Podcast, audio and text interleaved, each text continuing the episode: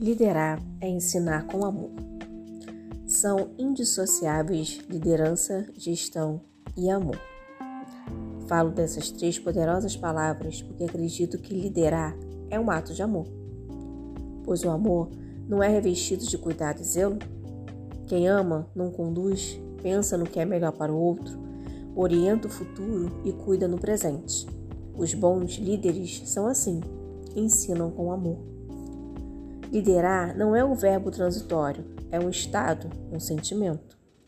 O líder o é porque se fez.